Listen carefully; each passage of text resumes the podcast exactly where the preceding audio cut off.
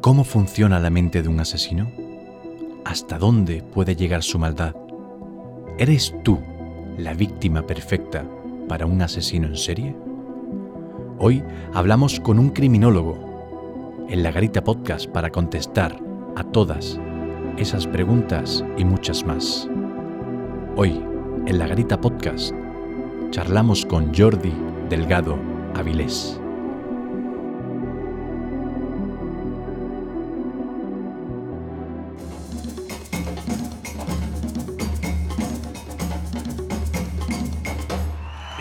Todos al podcast más gamberro del país.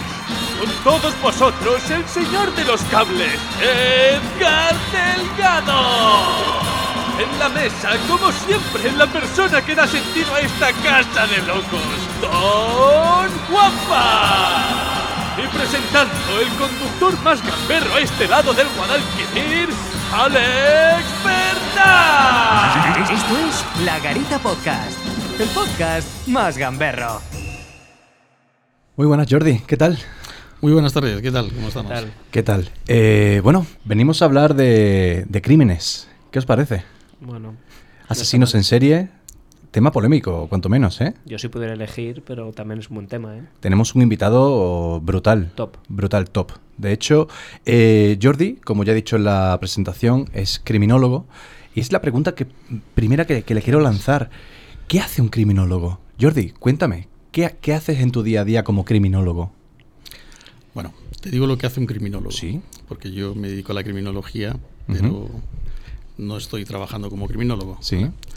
Eh, estoy haciendo otras cosas también como criminólogo, ¿no? Pero, Vas a comprar el pan, hacer... eh, por ejemplo, sí. Exacto. ¿Vale?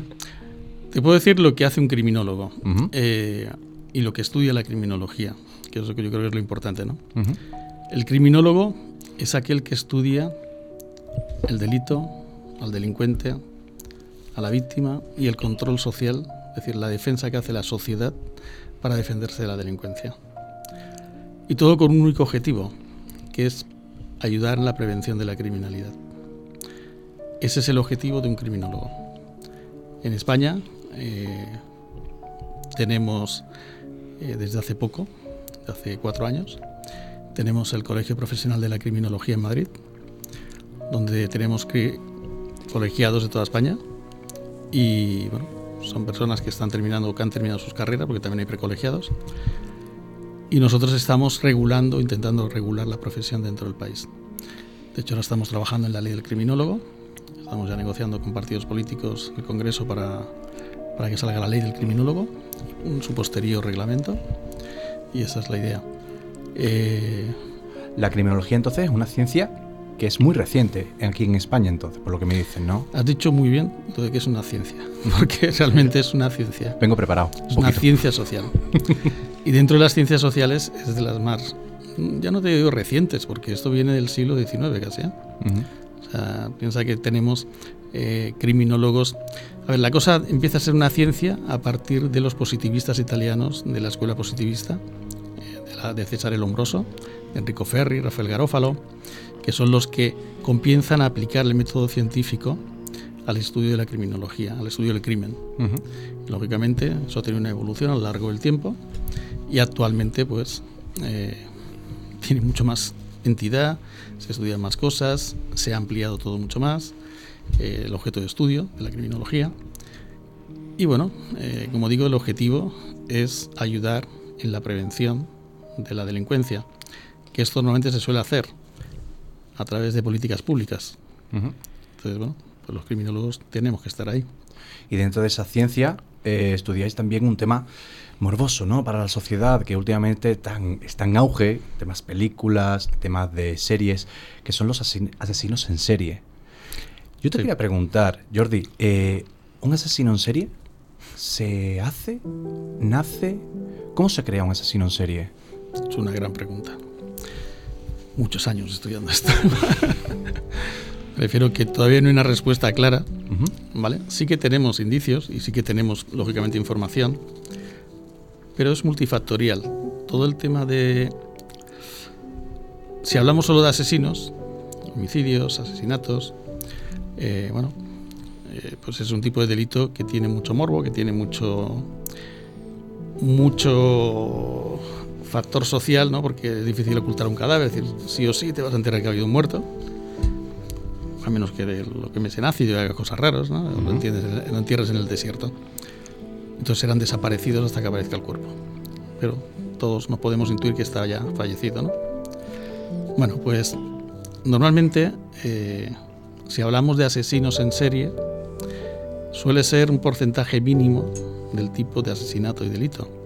Lo que pasa es que el impacto que tienen socialmente es muy alto. Brutal, claro. Llama mucho la atención. Claro. Normalmente, además, este tipo de asesinatos eh, suelen ser realizados por personas que tienen algún tipo de impulso, de psicopatía, eh, porque llamamos asesinos en serie precisamente a este tipo de personas. No llamamos asesinos en serie a los sicarios, por ejemplo, que a lo mejor matan tanto más que un asesino en serie. No llamamos asesinos a soldados, por ejemplo, que en una guerra matan. Pero técnicamente también lo son. Técnicamente están matando. Un muerto no deja de ser un muerto.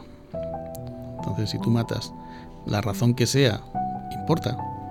Una pregunta que quizás nos deberíamos hacer. Mm. Eh, yo creo que cuando hablamos de asesinos en serie, el morbo que nos da es porque el asesino tiene un aspecto mucho más mental. Mm. ¿Habéis visto eh, Mentes Criminales, por ejemplo? claro. Pues Mentes Criminales es básicamente lo que hace un, criminólogo también, el perfilado criminal de un delincuente, de un asesino, donde se va a estudiar, después de que ha sucedido el hecho, eh, hay un asesinato, hay una escena del crimen, se va a intentar ayudar a la policía creando un perfilado, un profiling criminal de la persona o del delincuente, del asesino que ha hecho el delito para buscar líneas de investigación, intentar centrar el tiro en la investigación. Hay técnicas para eso, eh, lo veis en las series como, como CSI, por ejemplo, una CSI más criminalística, pero Mentes Criminales lo, lo dice bastante bien. También hay otra serie, eh, estuvimos hablando antes de esta. Sí, Jeffrey Dahmer, ¿puede ser? No, bueno, Jeffrey Dahmer es un asesino en serie tal cual, no. Había otra, otra serie que no recuerdo el nombre. Mindhunters. Mindhunters. Ah, Mindhunters. Mindhunters. Está. Al final en esta serie lo que intentan un poco es meterse en la mente del criminal, del asesino, intentar ver que bueno, Mindhunter, recrear sus pasos. La traducción es cazador de mentes. De mentes. Entonces eh, es intentar meterte en la cabeza del asesino para prever, ¿no? Puede ser. Para saber cuáles han sido las razones. Porque cuando tú sabes las causas, puedes incidir sobre ellas. ¿Y qué suele haber en la mente de un asesino? En Esa es una gran pregunta. Obviamente dependerá de cada persona. Dependerá de cada asesino, claro. Pero hay algún, algún tipo de, réplica, de, factor común en la mayoría de casos. Sí, lo hay.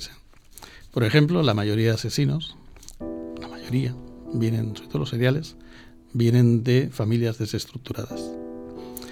En alguna etapa de su infancia y preadolescencia han tenido algún tipo de problema, ya sea violencia doméstica, eh, abuso sexual y de otro tipo, eh, vivir en ambientes familiares poco sanos, que eso al final se ha convertido en un trauma y que luego lo han desarrollado a lo largo ya de su vida. Es el caldo de cultivo perfecto para un asesino serie, pero ¿es el único o hay más? No, hay más. Hay más.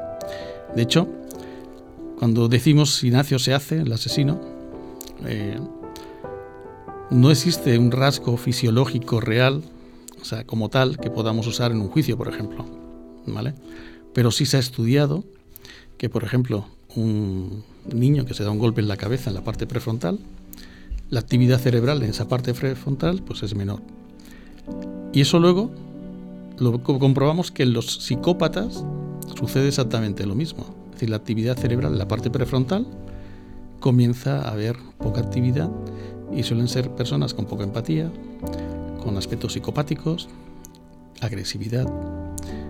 Y luego si nos vamos al tema genómico, es decir, a todo el tema de los genes, del ADN, existe lo que se llama el gen del guerrero, el MAOA, que es una alteración de los alelos XY, del alelo X en particular, que también daría una idea de por qué somos los hombres más los que cometen eh, asesinatos en serie, por ejemplo. Y los que demuestran más la agresividad. Eso es una alteración del gen X, del alelo X. Las mujeres tienen XXY y los hombres tenemos XY. Si nos falla ese X, tenemos una alteración en el X, nos provoca, según los estudios hechos con delincuentes en cárceles y tal, mucha más agresividad. O sea que hay factores físicos, como me comentaba fuera de micro, eh, un asesino en serie se le han hecho radiografías y la parte prefrontal me comentabas que tenían menos actividad cerebral. Y no son radiografías, son más bien eh, escáneres. Escáneres que se le hacían. Pero es siempre. ¿Es siempre un signo común de asesinos en serie o hay gente que también tiene ese, esa poca actividad que tengas, y que no tenga que... El que tengas menos actividad cerebral significa que tu sensación de empatía hacia los demás disminuye, es mucho menor porque es donde lo tenemos localizado. Cuando alguien tiene una persona normal, pues se le hace el TAC y tiene su actividad normal. Con cierta actividad, un, un rango, ¿no? Ahí está. Cuando alguien no tiene ese tipo de actividad, y lógicamente se le hacen más pruebas psicológicas, se da cuenta uno de que, bueno, de que tiene cierta relación esa falta de actividad con la empatía. Estás comentando eh, rasgos eh, conductuales, ¿no? Que en cierto tipo de asesinos o asesinos en serie se ven rasgos conductuales como puede ser la falta de empatía, pero a nivel, como has comentado antes, fisiológico, ¿hay algún tipo de forma de actuar, eh, gestos que la gran parte de asesinos comparten? Pues mira, hay de todo, ¿vale? Eh, o sea, puede haber personas que a nivel gestual eh, sean más tímidos, por ejemplo, o sea, sean más apocados, y luego se, porque su vida a nivel general han sido tímidos. Gente introvertida. Introvertida, efectivamente.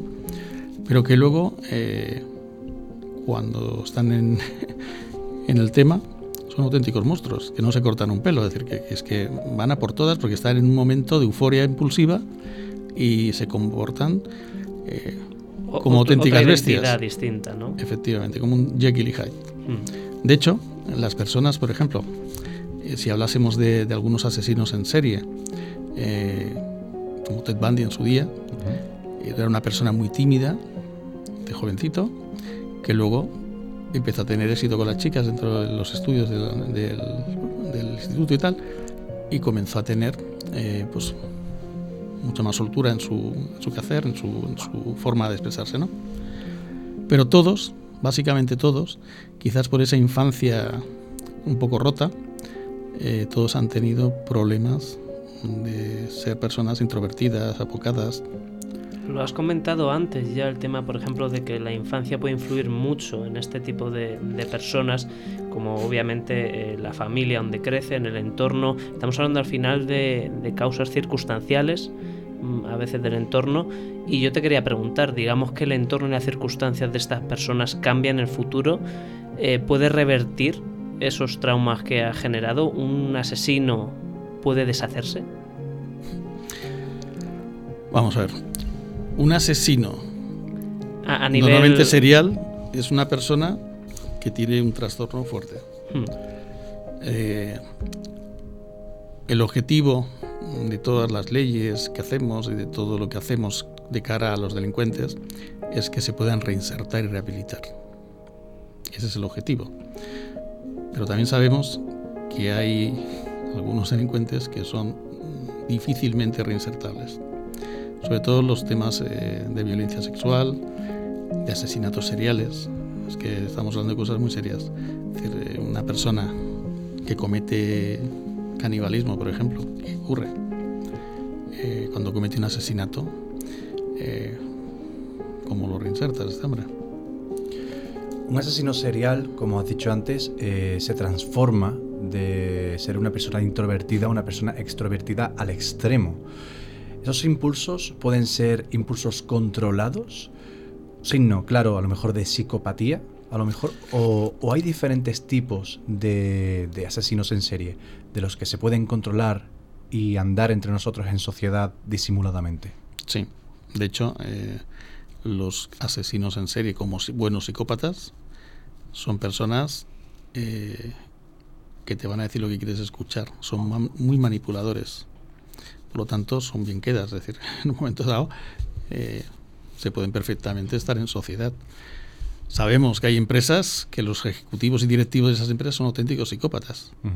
Y ahí están. Y no por ello tienen que ser asesinos en serie. ni mucho menos. Efectivamente, quizás no te matan, pero lo hacen de otra manera. Psicológicamente, a lo mejor. ¿no? O económicamente también. Eh, por ejemplo. No, pero me refiero a que la falta de empatía se demuestra de muchas maneras. No tienes que matar a alguien, pero puedes hacer la vida imposible. Puedes eh, quemarle la moral totalmente, eh, hacerle ser mm, cero a la izquierda, eh, tirarlo por el suelo, restregarlo, hacer uso del tu poder, aunque sea mínimo el que tengas. O sea, es muy... Lógicamente no estamos hablando de que eso sea un delito. No, a ver, sí que es un delito, me refiero al bullying y tal, pero hay gente que no llega al extremo, pero lo roza. O son manipuladores natos, Claro, y un asesino en serie lo es. pero saben controlarse, saben llegar a este, hasta ese punto de la legalidad ¿Saben? y la ilegalidad. ¿no? Un asesino en serie no quiere que le pillen. Entonces, claro que, que se controla. Lo que pasa que cuando ya no tiene nadie que le pare y se ve, su- claro, actúa además de forma brutal. Mm, No, a ver, tú eres el experto, pero tengo entendido que los asesinos, asesinos en serio, por lo menos, eh, se romantizan en las películas en, el aspecto de que ellos quieren que los pillen, como por ejemplo en la película Seven, en el cual el asesino en serie iba dejando una especie de pistas porque realmente su objetivo era, aparte de coronarse con sus víctimas, quería ser reconocido. Querían ser personas famosas porque como todo buen psicópata al final quiere ser reconocido por su trabajo, entre comillas. Mira, hay mucha gente mala en el mundo. ¿Vale? Gente mala que llega a asesinar en serie, no hay tanta. Pero los que hay, pues tienen algo en su cabeza que muchos de ellos quieren ser reconocidos. Y de hecho, eh, guardan trofeos, eh, juegan a veces con la policía, al gato y al ratón, adrede, porque en el fondo quieren que la gente sepa que está ahí. Y de hecho, fijaros una cosa muy curiosa, eh, muchos asesinos en serie tienen legiones de fans. Si volvemos a Ted Bundy, por ejemplo, cuando iba a juicio, ya cuando fue capturado y lo llevaban a juicio, tenía fans, pero fans que le gritaban a la entrada del juicio, queremos un hijo tuyo, o sea, en, en ese plan. De hecho, se llegó a casar en la cárcel eh, antes de ser ajusticiado. En la cárcel. sí, en la cárcel, estando en la cárcel, el de la muerte ya eh, se llegó a casar. Estamos hablando casi de sectas en algunos casos, ¿no? Hablamos de gente Eh, manipulada, ¿no? En algunos casos. Tú, tú piensa una cosa, ¿qué tiene que pasar por la mente de una mujer para querer estar con un asesino? Eh, yo creo que Es que es difícil de explicar. manipulación en muchos casos, ¿no? Pero claro, la manipulación, ¿cómo, ¿cómo manipula una persona que no ha hablado contigo nunca?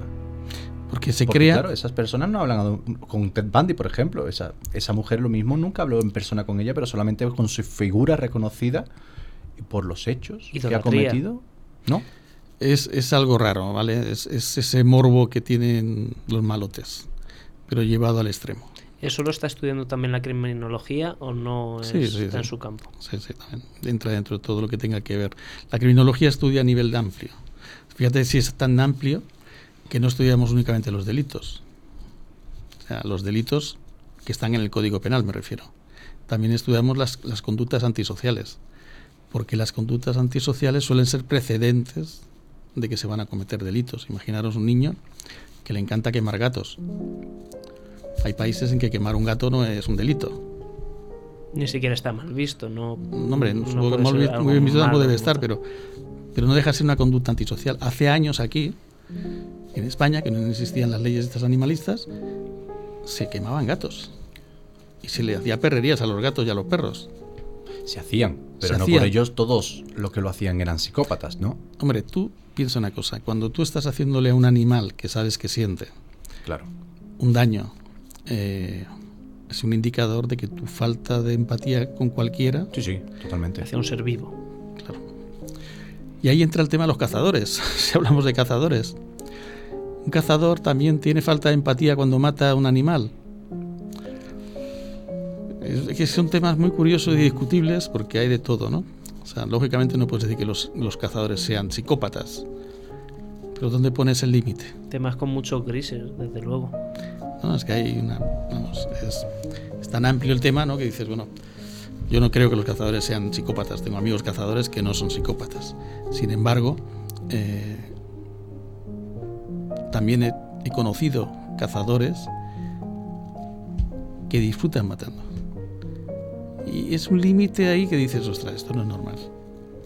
Volviendo al tema de los asesinos en serie, Jordi, eh, ¿cuándo un asesino pasa a ser para las autoridades un asesino en serie?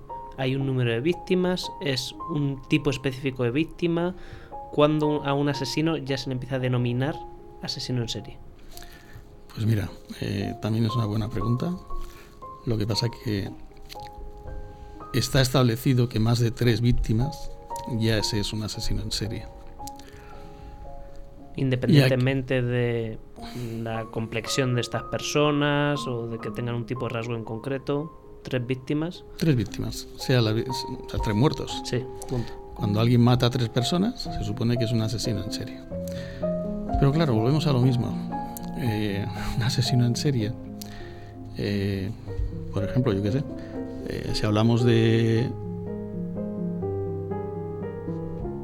de Ted Bundy, que hizo 30 homicidios, por ejemplo, ¿vale? O hablamos de Joe Gacy, 33 cargos por asesinato. Estamos hablando de que no son tres, son unas cuantas más. ¿Vale? Eh, pero luego, por ejemplo, si hablamos de, de Hitler, de Stalin, de Santiago Carrillo, que mandó asesinar a, cuatro, a 5.000 personas en Paracuellos. Sin mancharse las manos. Sí, sí, pero por ejemplo, eh, cuando hablamos del. de- ¿Cómo se llama este señor? Charles Manson, Sí. él no mató a nadie, Nunca. hombre, que se sepa. ¿vale? Sin embargo, fue. ¿Sabes que en la ley El autor. fue la persona que mandó? Claro. ¿vale? Entonces, el- si tú mandas a alguien matar a alguien, se te atribuye el asesinato igualmente. ¿vale? En este caso, eh, Hitler mandó matar o no. Sí, ¿no? Todos somos conscientes de que sí. Eh, Santiago Carrillo, sí. Pero pasamos de un Si no, a asesino Santiago en Carrillo le ponemos calles, ¿eh? Pero pasaríamos de un asesino en serie a un asesino de masas. Puede ser, ¿no? Por supuesto, por supuesto. Pero 40 es masa. ¿Dónde pones el límite? O sea, esta ponemos el límite en más de 3, ¿vale? A partir de más de 3, tú muertos. Y ahí también entrarían más temas, es decir, un soldado que mata en la guerra, bajo órdenes, es un asesino en serie.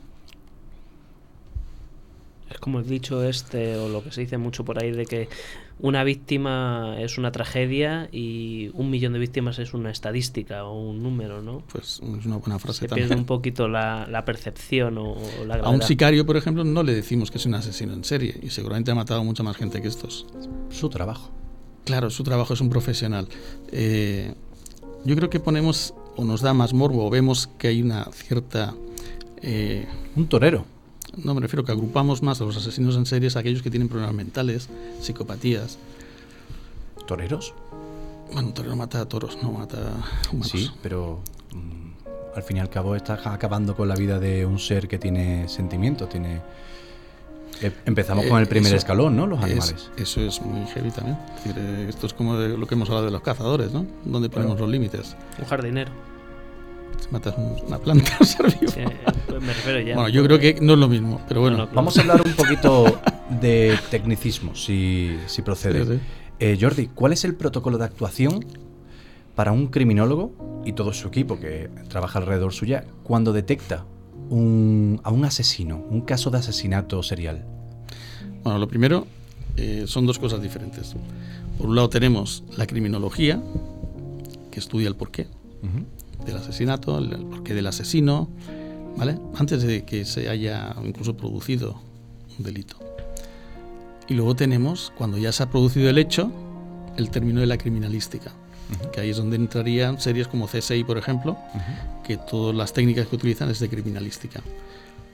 Cuando ya hay un cadáver, hay un escenario del crimen, ahí se comienza toda la operación, el protocolo que tiene que haber para salvaguardar pruebas, para buscar que no se quede ninguna prueba fuera, que no se contamine el escenario, eh, con lo cual se tiene que hacer totalmente sellado. Eh, las personas que entran, por eso entran con los buzos estos blancos, para no contaminar, porque existe eh, la ley de la transferencia, el tanto el que entra como el que sale deja algo. Y por lo tanto, si, si los que están ahí trabajando están dejando cosas, cuando digo cosas digo ADN. Alteras. Claro, es un problema. ¿vale? Entonces, eh, lo suyo es acotar muy bien la zona del escenario del crimen y ahí entran muchas cosas, es decir, eh, porque incluso se mira fuera de la, escena del crimen, porque fuera de la escena del crimen pues el, el asesino puede haber tirado algo o puede haber dejado alguna muestra, alguna prueba, algún indicio que sirva luego en la investigación. Pero lógicamente donde está el cadáver, donde está el escenario, nos da mucha información. Imaginaros a alguien que le está pegando un tiro a una persona. Bueno, pues si vemos el tiro que le ha pegado, vemos el rastro que ha dejado en la pared, vemos desde qué posición se estaba disparando, vemos la altura del individuo al disparar, porque la trayectoria de la bala te va a dar esa altura de la persona que estaba disparando, eh, ver si es a bocajarro, si, se acercó mucho, si no se acercó, eh, miras más aspectos, por ejemplo, de la zona, si le dejó entrar a la vivienda, porque a lo mejor le conocía, o ha sido forzado, eh, si ha sido un asesinato, o por ejemplo han intentado mm, ocultarlo como si fuera un suicidio, pues todo eso son indicios, son pruebas que al final te llevan a saber cómo se hace o cómo se ha podido hacer el, asesinato. Eh, incluso si se ha hecho allí o se ha movido el cadáver. Eso se mira por las lidivineces, por eh, la sangre, sabes que el cadáver cuando, cuando mueres deja de bombear y se asienta la sangre. Donde se asienta la sangre salen unas lidivineces. Y entonces, si tú mueves el cadáver, pues eso cambia. ¿vale? Eh, bueno, hay, hay más cosas, ¿no? Pero, por ejemplo, las manchas de sangre son fundamentales para saber desde dónde se ha disparado, qué ha pasado, con qué arma. Jordi, ¿hay víctimas perfectas para un asesino en serie? Sí, sí. Eh, normalmente los asesinos seriales suelen hacer una etapa que es la de ir de caza. Es decir, ellos tienen sus cotos de caza, un cazador, donde buscan a sus víctimas. Y además las buscan que sean vulnerables, que puedan con ellas, no son tontos, son asesinos, pero no tontos. Es decir, ellos saben perfectamente que si la persona mide 3, 2 metros y está mazado, pues oye, me va a ser difícil eh, poder... Reducirle. Claro, entonces lo que vamos a hacer es, vamos a intentar coger víctimas que podamos con ellas. De hecho, por ejemplo, eh, tanto los diferentes asesinos seriales, por ejemplo, Jeffrey Dahmer eh, ligaba con homosexuales actualmente y solía hacerlo no precisamente con homosexuales que estuvieran mazados, sino con gente con las que se veía que podía. John Wayne Gacy lo hacía con niños. Entonces, eh, fijaros, eh, Ted Bundy con mujeres. Un hombre normalmente suele ser más fuerte que una mujer. Además, Ted Bundy, por ejemplo, se ponía un brazo en cabestrillo para parecer más eh, confiable porque no tenía un brazo operativo. Y quizás la mujer por eso se confiaba quizás un poco más, porque le veía más vulnerable.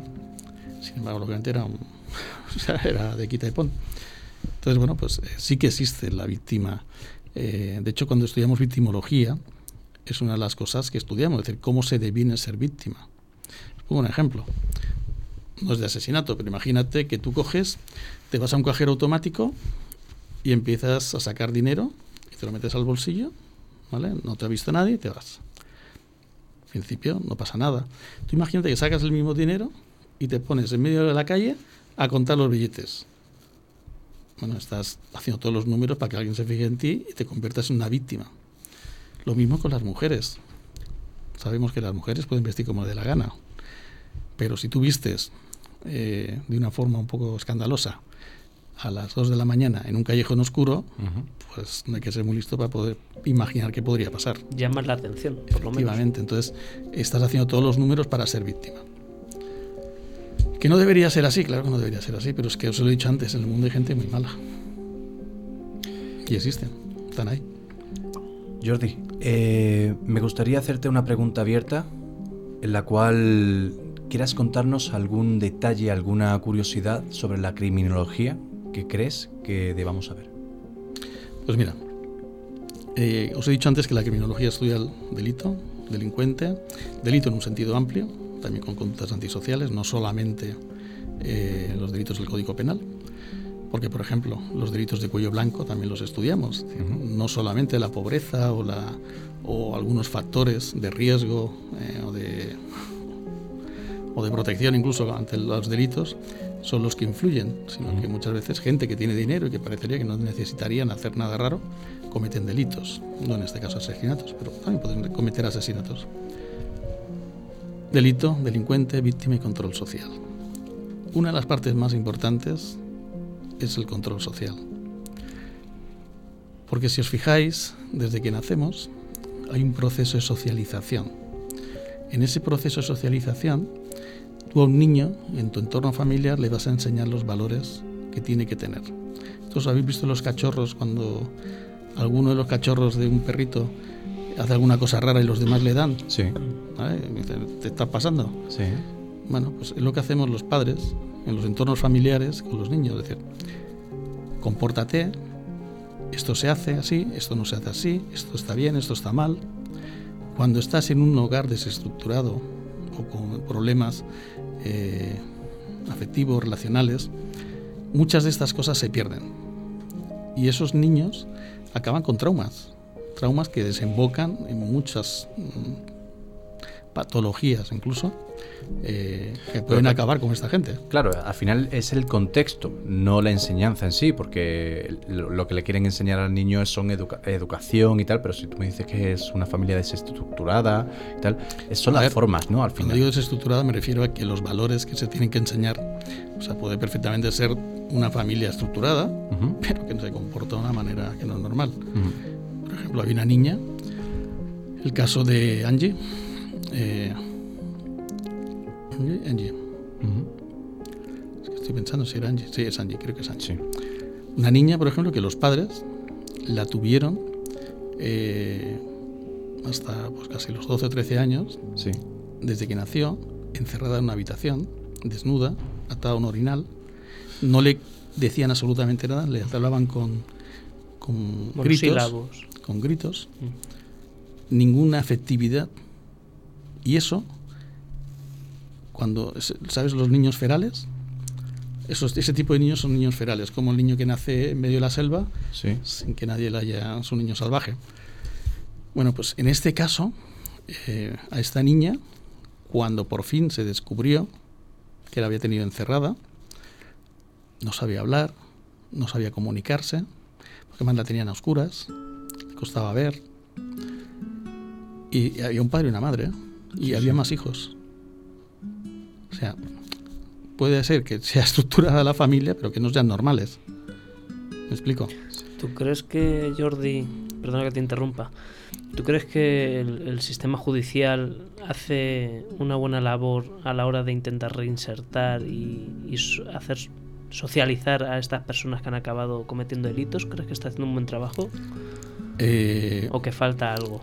A ver, eh, tenemos que partir que estamos en España. ¿Vale? No, no, digo estamos en España porque no estamos tan mal en ese sentido. ¿vale? Quizás no somos los mejores. Si nos fijásemos en Noruega, por ejemplo, tienen otro sistema. Eh, de hecho, hay una isla, la isla de Bastoy, donde hay una cárcel para reinsertar y rehabilitar a personas, a delincuentes, pero que no dejan de ser personas y que algún día van a salir a la calle. ¿Queremos que salgan salvajes o queremos que salgan rehabilitados? ¿Es justo para las víctimas que se les trate así o, es, o no es justo? En España, dentro de lo malo, existen sistemas y procedimientos de rehabilitación y de hecho es el objetivo. Te vas a cárceles latinoamericanas, eso ni existe. Es decir, es complejo. Pero sí, yo entiendo que al final tú no puedes tener a alguien definitivamente en la cárcel. Aunque, por ejemplo, creo que ayer o esta mañana, a un trinitario que ha matado a un chaval menor de edad, por primera vez en España se le ha puesto la cadena perpetua revisable. Es decir, ese hombre va a estar todo. menor de edad. No, no es menor. Mató a un menor de edad. Pero es un trinitario, es una banda juvenil. Eh, es la primera vez que en España se aplica una legislación de ese tipo, es decir, que vaya a estar, porque no nos engañemos, la prisión permanente revisable es casi una cadena perpetua, difícilmente va a salir toda la vida. Eh, no he terminado la pregunta que me habías hecho porque es interesante lo que te decía antes. eh, el proceso de socialización va a durar toda la vida. Es decir, nosotros, todos, nuestros padres nos han explicado dentro de nuestro entorno familiar cuando éramos pequeñitos qué había que hacer, qué estaba bien y qué estaba mal dentro de lo que era nuestra cultura. Cuando salimos del entorno familiar, que vamos al colegio, tenemos una institución, la educativa, que nos va a disciplinar si hacemos algo incorrecto, que nos va a dar conocimientos y que va a seguir dándonos valores y nos va a seguir enseñando qué debemos o no debemos hacer. Una vez que terminamos esa etapa escolar y salimos al mundo laboral o somos adultos, tenemos que regirnos por las leyes. Y las leyes se derogan, se crean nuevas leyes y eso es durante toda nuestra vida. Es decir, vamos a estar siempre, siempre cogiéndonos a valores y normas. Que han ¿Por qué? impuesto. Pero es- lógico. Claro. Es decir, si no existieran esos valores y normas, nos estaríamos matando. Sería la ley más fuerte y eh, sería un desmadre vivir así. Claro, el problema es cuando en el núcleo familiar te, te, te enseñan unos valores que no son los valores que están en el mundo de fuera. Entonces ahí entra ya, Claro. claro, el problema, ¿no? Del entredicho de ¿qué hago? ¿Actúo como me han enseñado o actúo como la sociedad me ha impuesto? Claro, es que eso es un peligro. Es decir, cuando tú estás en un entorno familiar en el cual eh, tienes personas que son delincuentes, el ambiente es de- delincuencial, eh, lo que te van a enseñar va a ser a delinquir, básicamente. Y de hecho la delincuencia es algo aprendido. Que tú no naces siendo un delincuente, sino que los factores biopsicosociales te van a hacer que seas un delincuente. Tu entorno va a hacer que seas un delincuente si te están enseñando eso, Y más si eres menor, por supuesto, porque te estás formando por supuesto. mentalmente. O sea, si te inculcan unos valores, bueno, unos valores, una forma de actuar eh, delictiva, cuando eres menor, eh, 12, 13, 15 años, difícilmente puede tu cerebro eh, borrar esos, mm, esos principios, esos valores, ya siendo de adulto. O sea, si- Bueno. ¿no? Eh, en la legislación tenemos menores, y por eso hay tribunales de menores, Ujú. se les encierra en centros de menores y no en cárceles, porque en esa etapa es la etapa en la que están conformando su personalidad y su carácter. O sea, no lo tiene todavía formado y son rehabilitables. Son chavales pues, que por circunstancias lo han pasado mal, han estado mal, pero que si se les lleva dentro de un entorno sano, eh, pueden llegar a tener, eh, salvarse, como se suele decir, ¿no? Sí.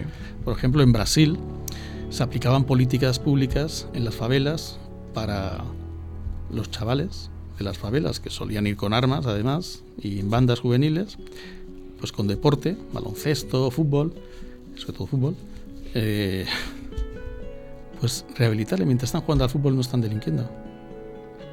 Entonces, si tú le creas actividades Una son sa- que- también. y además que son sanas, que les haces estar en forma y tal, consigues también, eh, pues ese tipo de políticas, por ejemplo, hacen que, que haya menos delincuencia. Bueno, lo que, termino con lo que os quería decir antes. Como digo, a lo largo de toda la vida va, vamos a estar siendo socializados. ¿vale? Y la sociedad, como sociedad, también se defiende de la delincuencia.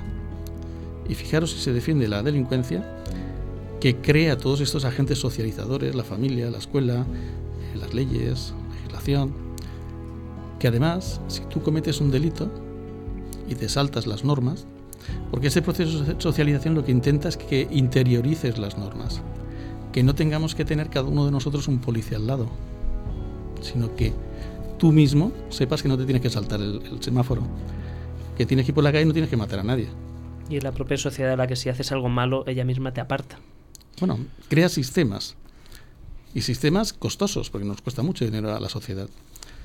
Tú fíjate, cuando, por ejemplo, eh, tú cometes un delito, hay todo un sistema de investigación policial que va a intentar pillarte. Si te detienen, pasas a otro sistema, que es el sistema judicial, en el cual se te va a juzgar, según el Código Penal, eh, por lo que has hecho, porque está tipificado como delito y por lo tanto hay unas penas y se te sentenciará. Cuando se te ha sentenciado, pasas a un sistema penitenciario y luego pasas a un sistema de rehabilitación. Si la sociedad tiene diferentes sistemas para luchar contra la delincuencia. El problema es cuando falla. Bueno, no hay nada perfecto. Tampoco todo el mundo es igual. Hay gente a la que le funciona y gente a la que no.